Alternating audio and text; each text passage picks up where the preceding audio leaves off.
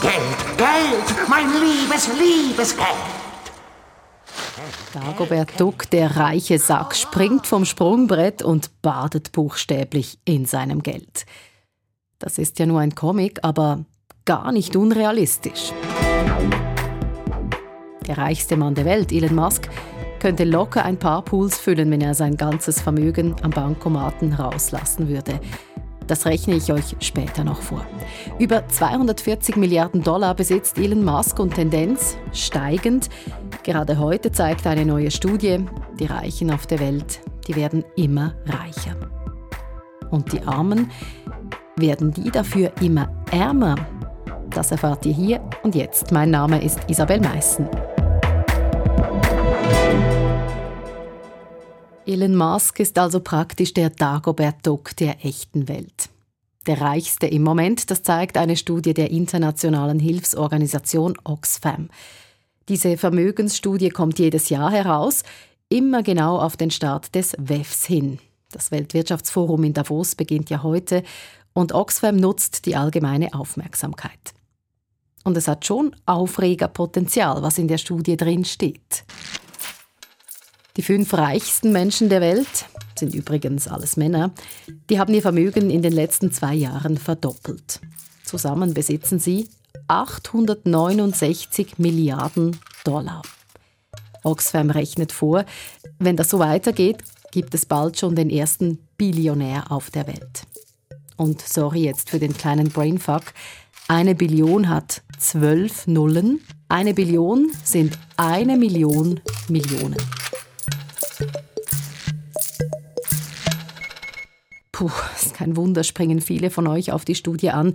Sie trendet auf Google und sie wird auch auf den Social-Plattformen hitzig diskutiert und viel geteilt.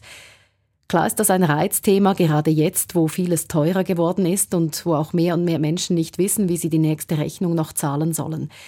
Oxfam greift das auf und schreibt, während Milliarden von Menschen die Schockwellen von Pandemie, Inflation und Krieg ertragen müssen, boomen die Vermögen der Reichen. Dagegen sind fünf Milliarden Menschen auf der Welt noch ärmer geworden. Aber das Bild sieht etwas anders aus, wenn man es aus einer anderen Ecke anschaut. Denn es kann auch täuschen. Wenn Reiche reicher werden, dann werden Arme nicht automatisch ärmer. Das hat mir Reto Völlmi erklärt. Er ist Ökonom an der Uni St. Gallen und er beschäftigt sich mit Ungleichheit und Vermögensverteilung. Die weltweite Armut hat in den letzten 30, 40 Jahren deutlich abgenommen. Noch in den 80er Jahren waren etwa ein Drittel der Weltbevölkerung lebt in extremer Armut und dieser Anteil ist heute unter 10 Prozent gefallen.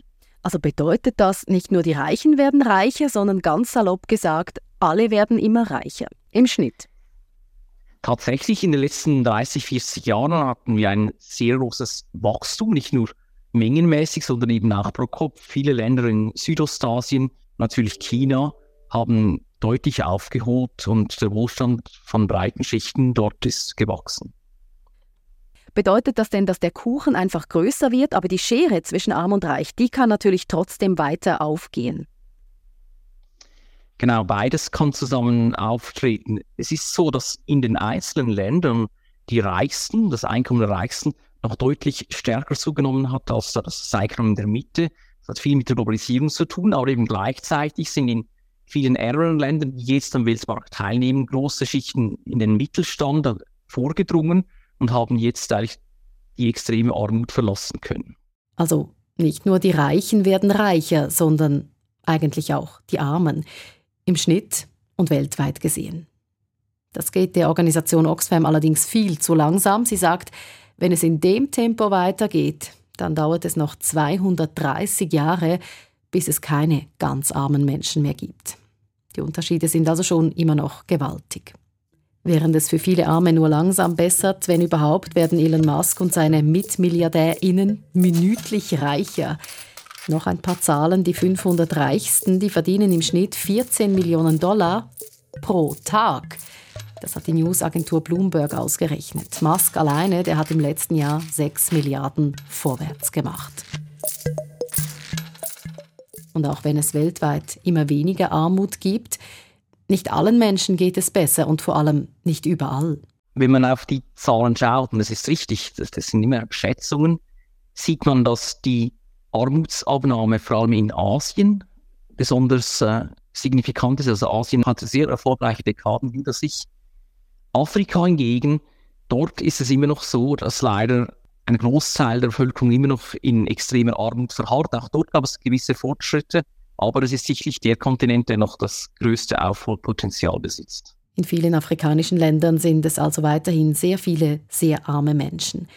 Dort leben viele mit 1, 2 oder 3 Dollar pro Tag, zum Beispiel in Südsudan, in Burundi oder in der Zentralafrikanischen Republik. Das Global Finance Magazin hat ausgerechnet, dass das die drei momentan ärmsten Länder der Welt sind. Das muss man sich mal vorstellen. 14 Millionen pro Tag verdienen oder mit 2 Dollar pro Tag auskommen. Wahnsinn. Wenn euch das auch so zu denken gibt mit diesen Zahlen und ihr eure Gedanken teilen möchtet, dann freuen wir uns sehr. 076 320 1037 ist die Nummer oder newsplus.srf.ch.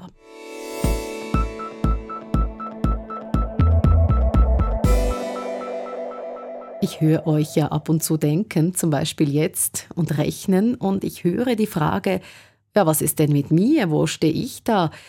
Wie sieht es in der Schweiz aus? Stimmt das auch bei uns mit diesem Trend, dass schon die Reichen reicher werden, aber dass es auch den Armen tendenziell besser geht? Die Schweiz ist, wie so oft, etwas ein Hort der Stabilität. Die Einkommen, wenn man mit dem startet, sind eigentlich immer sehr ähnlich verteilt gewesen in den letzten 100 Jahren. Man sieht aber auch in der Schweiz, dass die Top-Einkommen jüngst stärker zunehmen als der Durchschnitt. Insgesamt aber sind die Reallöhne, und das ist ja für viele Menschen das wichtigste Einkommen, die haben in der Schweiz überall auf breiter Front zugenommen. Die Vermögen in der Schweiz sind relativ gesehen etwas ungleich verteilt, relativ zu anderen Ländern. Das liegt an verschiedenen Gründen. Es liegt unter anderem auch daran, dass die Schweiz halt auch sehr attraktiv ist für sehr wohlhabende Personen. Wir haben natürlich einen ausgebauten Finanzsektor. Die Schweiz ist ihre Diskretion bekannt, schöne Landschaft, gute Anbindung an an die ganze Welt. Und durch das haben wir natürlich auch sehr viele Leute, die eigentlich international ihr, ihr Vermögen verdient haben und in der Schweiz Wohnsitz nehmen, was zu einer recht hohen Vermögensungleichheit beiträgt. Allerdings zahlen diese Personen natürlich dann entsprechend auch wieder Steuern. Zahlen Steuern, die nützen also der Schweiz, sagt Ökonomieprofessor Reto Völmi. Und die zweite gute Nachricht, unsere Löhne steigen über die Jahre gesehen eigentlich immer im Trend. Bloß stimmt das ja irgendwie nicht mit der Wahrnehmung überein im Moment. Alles ist teuer, die Krankenkassen, Prämien, die Esswaren, die Mieten. In der Pandemie haben viele kaum mehr verdient und sehr gelitten. Die Krisen der letzten Jahre, sie stecken den Menschen in den Knochen. Wobei, auch hier ist die Sache eben nicht ganz so klar, wie sie sich anfühlt. Die Corona-Zeit ist eigentlich in meiner Erinnerung die erste Wirtschaftskrise, wo die tieferen Einkommen nicht verloren haben gegenüber den hohen Einkommen. Normalerweise ist es nämlich so, dass in einer Rezession die tieferen Einkommen stärker leiden, einfach aufgrund der Tatsache, dass sie viel stärker von Arbeitslosigkeit betroffen sind. Tiefqualifizierte sind viel mehr arbeitslos als Hochqualifizierte. Und Arbeitslosigkeit natürlich ist eine starke Einkommenseinbuße.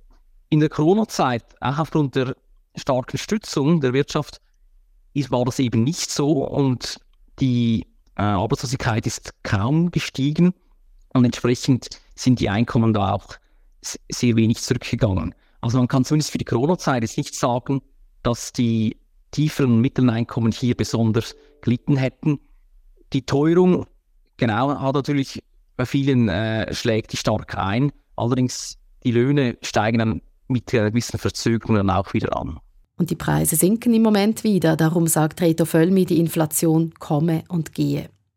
Dass wir also deswegen jetzt alle dauerhaft ärmer werden, damit rechnet er nicht. Und trotzdem, die berühmte Schere zwischen Arm und Reich, die geht trotzdem auf. Ganz banal gesagt, im Schnitt haben weltweit alle mehr zum Leben als früher, aber bei den Reichen passiert das viel schneller und natürlich auf einem ganz anderen Niveau es ist eben genau so, dass die weltweite Ungleichheit tatsächlich abgenommen hat, obwohl eigentlich das, die Ungleichheit in einem Land zugenommen hat, weil eben viele Länder, die früher arm waren, jetzt reicher geworden sind und dort eine globale Mittelklasse entstanden ist. Einige von den Menschen, die früher arm waren, die gehören also neu zum Mittelstand. Weltweit gesehen ist das so und ganz besonders zum Beispiel in Asien. Ein Aufstieg, auch wenn sich die allermeisten auf der Welt niemals in den Sphären von Elon Musk bewegen werden. Solche Menschen sollten daher unbedingt mehr Steuern zahlen, fordert die Organisation Oxfam. Die Kritik ist, Reiche würden eben oft auf dem Buckel der Armen reich. Stichwort miese Löhne, schlechte Arbeitsbedingungen in ihren Firmen, Ausbeutung. Aber dass extrem reiche Menschen der Gesellschaft nur schaden, das stimme dann doch nicht, sagt unser Ökonom Reto Völmi. Sie investierten ja Geld in Projekte, in Firmen und davon könnten dann auch wieder viele profitieren. Diese superreichen Menschen, von denen wir sprechen, eben Elon Musk ist der Reichste oder Jeff Bezos oder Bill Gates, die wurden meist reich aufgrund von Produkten, die in einer sehr breiten Masse gekauft wurden. Diese Produkte wurden von einer breiten Schicht gekauft und erlaubten uns eigentlich, Sie und mir, wir konnten Bedürfnisse durch das viel günstiger befriedigen und konnten viele neue Sachen machen. Und das kam eigentlich einer breiten Schicht zugute. Natürlich hat natürlich Bill Gates von den vielen Microsoft-Lizenzen auch profitiert, aber wir haben nichts verloren, weil wir Microsoft jetzt im breiten Maße anwenden. Die Superreichen geben also auch etwas. Ein anderes Beispiel von Völmi, IKEA-Gründer Ingvar Kamprad. Der tauchte zu Lebzeiten auch immer auf diesen reichen Listen auf. Mit Möbeln hat er ein Vermögen gemacht. Seine Läden waren und sind aber für viele auch eine Anlaufstelle, wenn sie für ein Sofa oder ein Pult nicht allzu viel Geld ausgeben wollen. Ob und wie die Menschheit von Elon Musk profitiert, dem reichsten der Reichen, diese Diskussion wollen wir gar nicht erst anfangen. Das wäre eine eigene Folge. Musk ist als Mensch und Unternehmer extrem umstritten. Tatsache ist, er investiert immer wieder mal Geld für Innovationen. Gerade jetzt in die Raumfahrt. Und auch da wäre ja potenziell ein Gewinn für die Menschheit drin, vielleicht. Und Musk gibt dafür auch Besitz weg. Er hat schon die meisten seiner Immobilien verkauft. Eine Villa ist jetzt noch für 35 Millionen Dollar auf dem Markt mit eigenen Wanderwegen, Bankettspeisesaal und Pool. Und das mit dem Pool, das bin ich euch noch schuldig. Ich habe ja am Anfang gesagt, Elon Musk könnte wie Dagobert Duck in seinem Geld schwimmen gehen. Wir haben uns da einen Spaß daraus gemacht und mal eine Handgelenk-mal-Pi-Berechnung durchgeführt. Und die geht so. Eine Million Dollar in Bar, also in hunderter Noten, die haben ein Volumen von 10,35 Litern.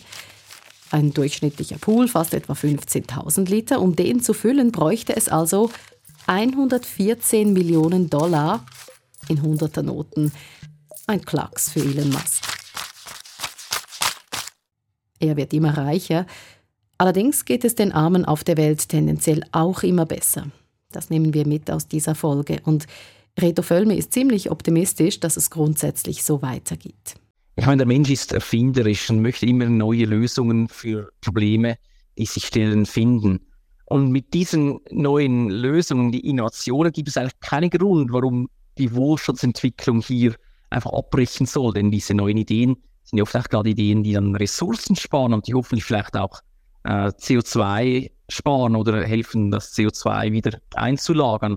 Aber natürlich entscheidend ist, dass wir in, weiter in einer liberalen nach freiheitlich-marktwirtschaftlicher Demokratie leben, wenn man natürlich nicht mehr sicher sein kann, dass man auch frei einen Beruf ausüben kann, frei eine Firma gründen kann und dann tätig werden kann, dann natürlich bricht die Innovation rasch ab. Denn es ist so, weltweit in der Menschheitsgeschichte ist Wachstum eher die Ausnahme als die Regel. Erst seit über 200 Jahren haben wir ein andauerndes Wachstum in den Industrieländern gesehen.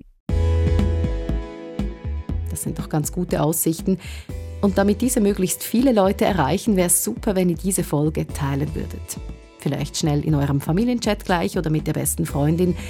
Und wir freuen uns natürlich auch sehr über eine gute Bewertung, falls ihr findet, wir haben die verdient. News Plus heute mit Lukas Siegfried in der Produktion, Vanessa Ledergerber in der Recherche und mit Isabel Meissen zum Reden und Fragen stellen. Ciao.